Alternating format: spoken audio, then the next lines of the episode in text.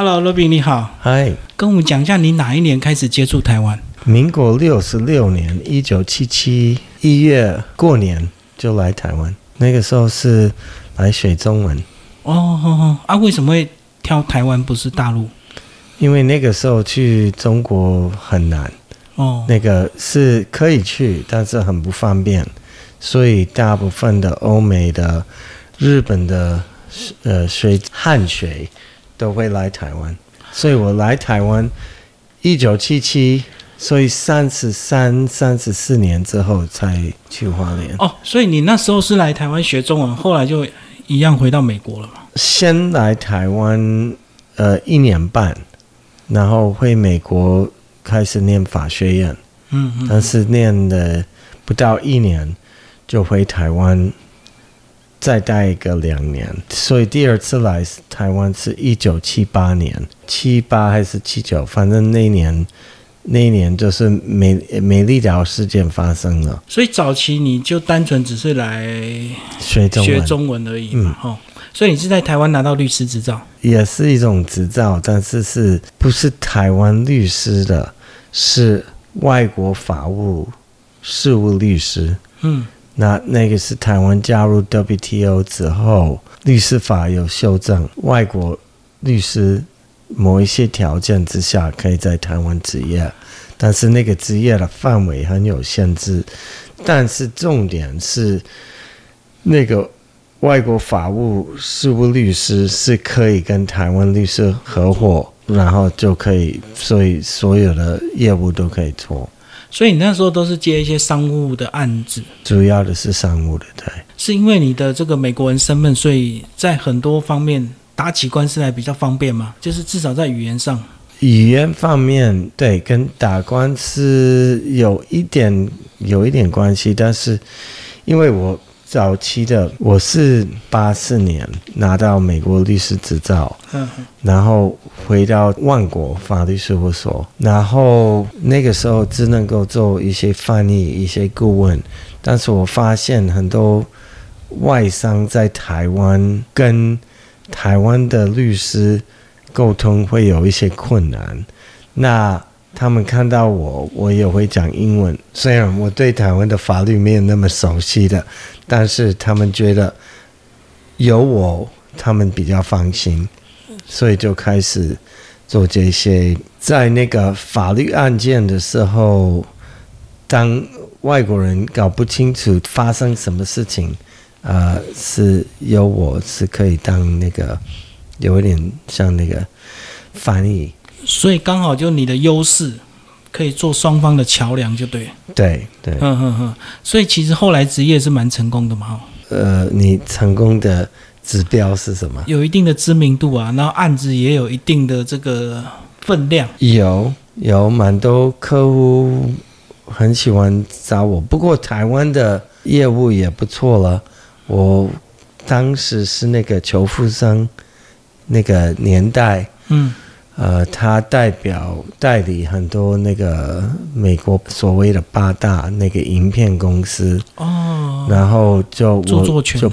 呃著作权的问题，还有契约的问题，所以做这方面的业务。然后在一九九一二年，台湾开始开放那个还没有开放，但是有线电视已经已经很多了。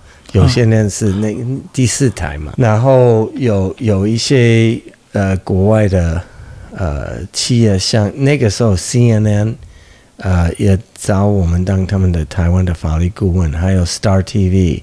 那个时候是 CNN 还是独立的，Star TV 也是独立的。然后呃，那个有线电视跟那个呃，就是第四台，还有那个电讯方面的要开放，所以我们、呃有有这方面的业务是蛮多的。就找你来谈一些授权条件啊，法条授权条件、合作条件，嗯，那个他们要投资台湾的那个电讯市场开放。那你是大概什么时候才比较关注这个环境生态议题？我从小都关心，但是没有采取行动。等到大概一九九七九八年，嗯，呃，开始觉得我的那个商业律师的业务，感觉上是整体而言是对台湾的社会跟环境的影响比较负面的，所以又在想说，那我可以做做些什么事情是呃赎罪。我那个时候就已经已经开始想，但是是等到二零零一年我生病的时候。一定要休息，然后我比较有时间可以重新思考我要做什么事情。你一开始说有一点这个赎罪的心理，是你那时候常常代表国外业者对台湾的一些侵权去提高，就对了，是不是？这个有，这个有，还有国外来台湾投资，其实虽然台湾政府很欢迎，但是。那些厂商他们只是要赚钱。厂商我说那个公司，但是当然有一些个人，那个那个自然人，嗯，呃，总经理呀，或是那个就是国外在台湾代表，他们其实他们很快对台湾有培养一些感情。哦，我懂，他们来设厂或者是设企业，有时候只是为了赚钱，他不会管环境生态。他们的公司是为了赚钱，但是那些。个人那些个别的，呃，他们其实他们也是会关心台湾的生态。好，那后来因为你生病就休养，就直接具体的行动做一些事情，这样子。对，就主要的是是两个，一个是想把我的经验跟专业从商业律师是转到。那个社会跟生态的律师，嗯，那第二个，因为觉得可能这样子，我在台湾能够留在这边，可能会有一些困难，所以我就决定要放弃美国籍，嗯，然后就规划中华民国的。我懂你，你在很多这个媒体介绍提到说，你那时候对很多议题关注，很怕被遣返。对，大家觉得你太麻烦了，就把你赶走，所以你就规划这个。你那时候结婚了吗？你哪一年结婚？一九九二年。哦哦哦，跟美花结婚。对，我们呃刚好那一年也是那个选举，呃也是民进党新党大胜。对，一九九二年是。然后后来你们是怎么样一起又投注所谓的这个出版业？啊，没有美美蛙早就，他本来就是对对，嗯，他开的比较早。我没有，我只是提提出一些，我觉得这些书是可以可以在台湾出版。嗯，是不是早期你比较关注一些环境生态，甚至你还曾经参选过代表绿党？啊，那个是蛮后面的哦，已经很后面。对，到二零零。九年，绿党觉得好，我还是出来选，所以我我那次有有试着去登记，但是因为那个最基本的资资格不符，没有受理，所以我们去诉院，在诉院，然后本来要打官司，但是是放弃了。那个是第一次的选举的经历。就是你后来关注到环保议题之后，你发现你自己还是要增加影响力，才有可能被关注，对不对？那个时候是觉得政治的这个管道比较有可能可以影响一些主要的政策。那次二零零九这个不符，所以本来是呃，因为我是二零一三年才会满十年才可以出来参选。那但是因为那段时间在二零一一年底。呃，因为爸妈生病，所以我会去美国，呃，一段时间，大概有一年半。我发现你过去对台湾的很多这个环保议题都非常积极，对不对？很多新闻片段都有你的采访。对，因为我二零零五年八月开始当环评委员，因为我们那届的环评委员，嗯，是比较跟过去的环评委员不一样。而且刚好有好几个大案，那个政府想推动，像那个国光石化，对，还有那个那个台塑呃台炼钢厂，还有一个很大的呃商港，也是在台北港，呃不是那个那个时候是台北港已经在进行，但是有在云林又要做一个商港，除了六轻以外，还有好几个那个发电厂，江滨工业区有彰火。嗯。啊，还有其他的，还有那个机场捷运，所以那段时间，我们那些环评委员是比较呃站在环境保护优先，那嗯对政府蛮头痛的。你要不要说一下为什么你这这么早期来台湾，后来就这么喜欢台湾？包括你真的愿意放弃美国籍？嗯，放弃美国籍，我先讲很简单，因为刚才讲的，如果我们不放弃，我有可能随时 被丢回去呃、驱逐出境。嗯那第二个是我误以为，如果我是中华民国的国民，如果我是台湾人的话，呃，一般民众比较会听进去，哦，比较会相信，命运共同，对，都是台湾人。对他们觉得，哎，你因为要不然你随时你就可以离开，有事情就跑但是。如果我是台湾人，而且我那个时候一定要放弃那个美国的，嗯所以我只有一个国籍。但是我后来，后来那一点我觉得是策策略有点错误。第一个我觉得是正确的，嗯，我没有被赶走了，对，这是不可以，因为因为要不然他们就把我关起来，要不然把我打死了，要不然接受。那到目前为止是接受。嗯嗯 OK，所以所以这个是可以，但是第二个，我以为我比较有影，可以说服力。呃，我这几年观察，台湾人还是蛮相信外国人、外国的，所以我越台湾 越不收台湾人的信任信任啊嗯。就对外国人反而迷信。对，所以大概大概是这样子。那那后来，嗯，就是做一些，呃，因为我台湾人，我才能够当环评委员，对，我台湾人，我才能够呃参选，所以所以大概是有这些考虑的。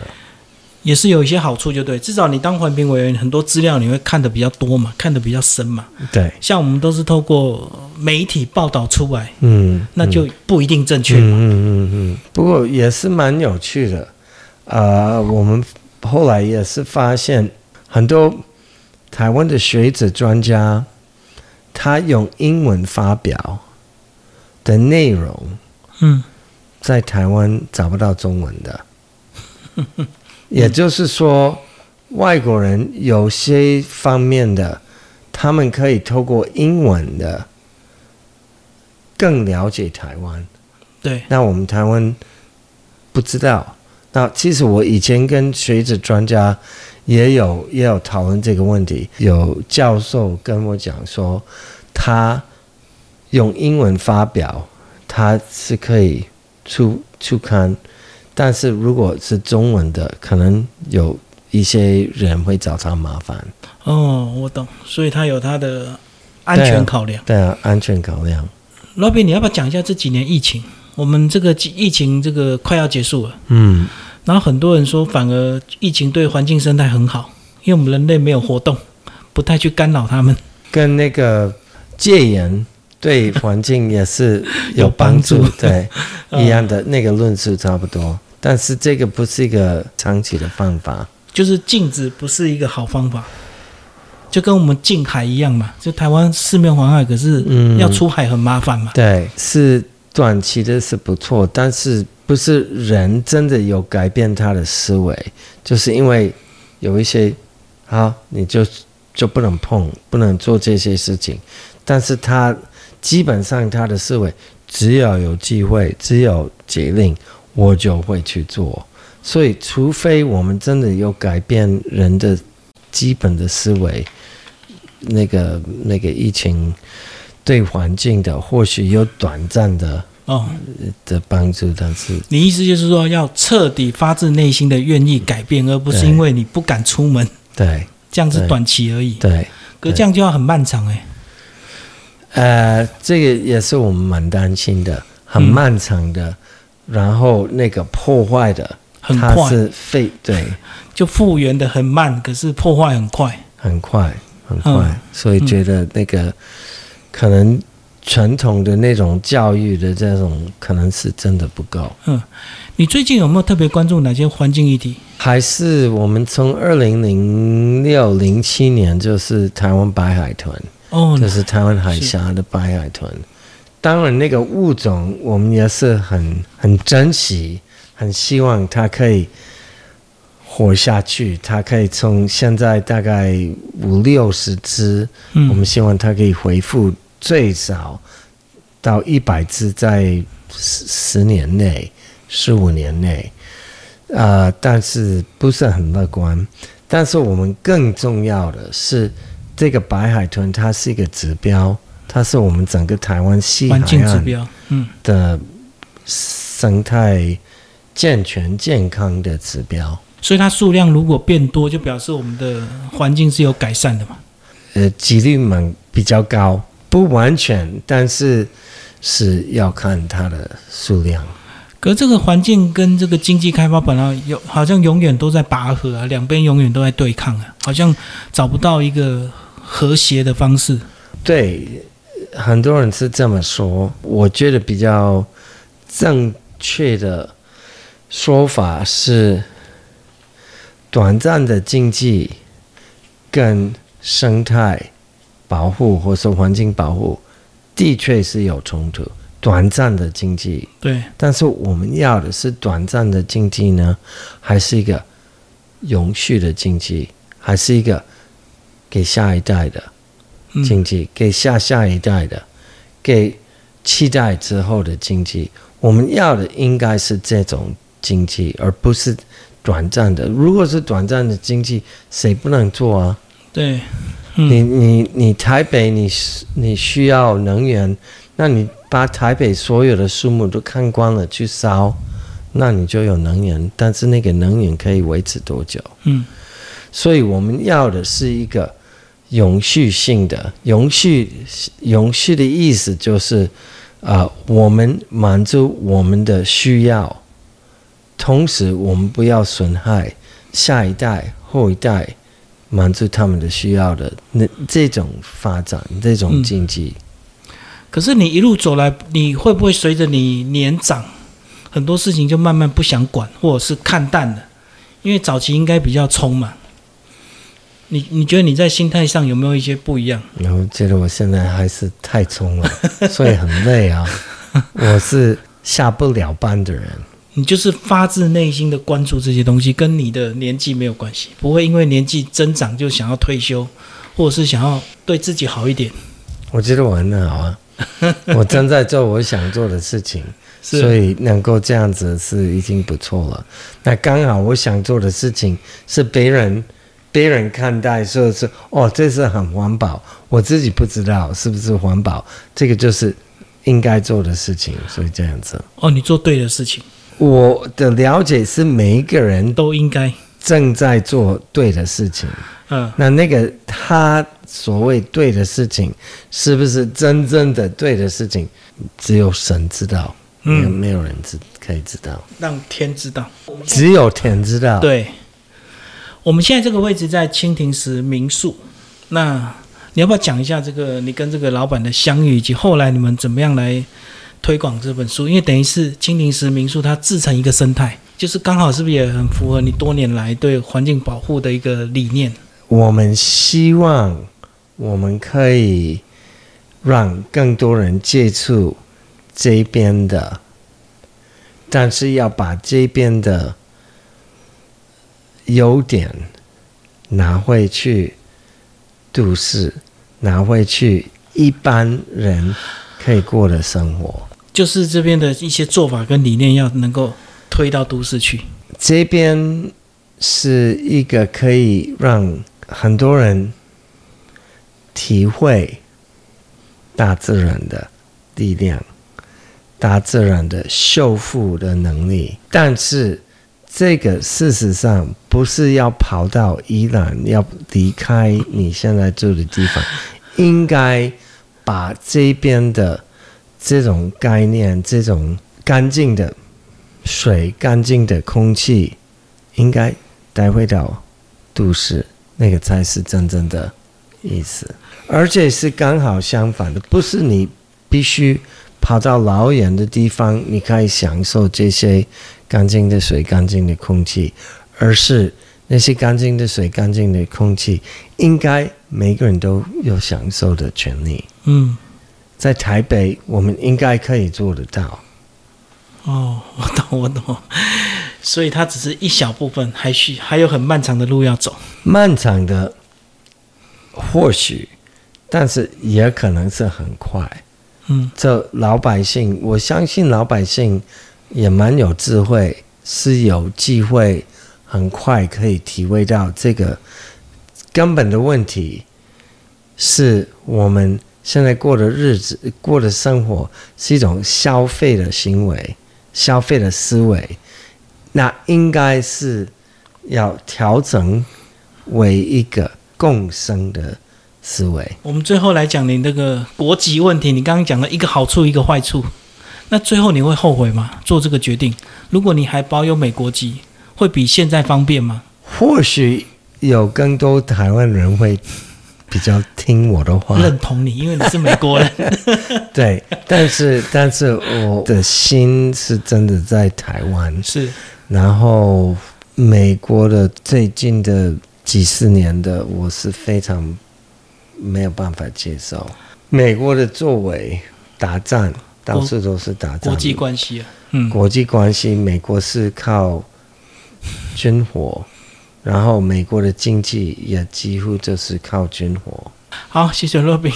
好，谢谢。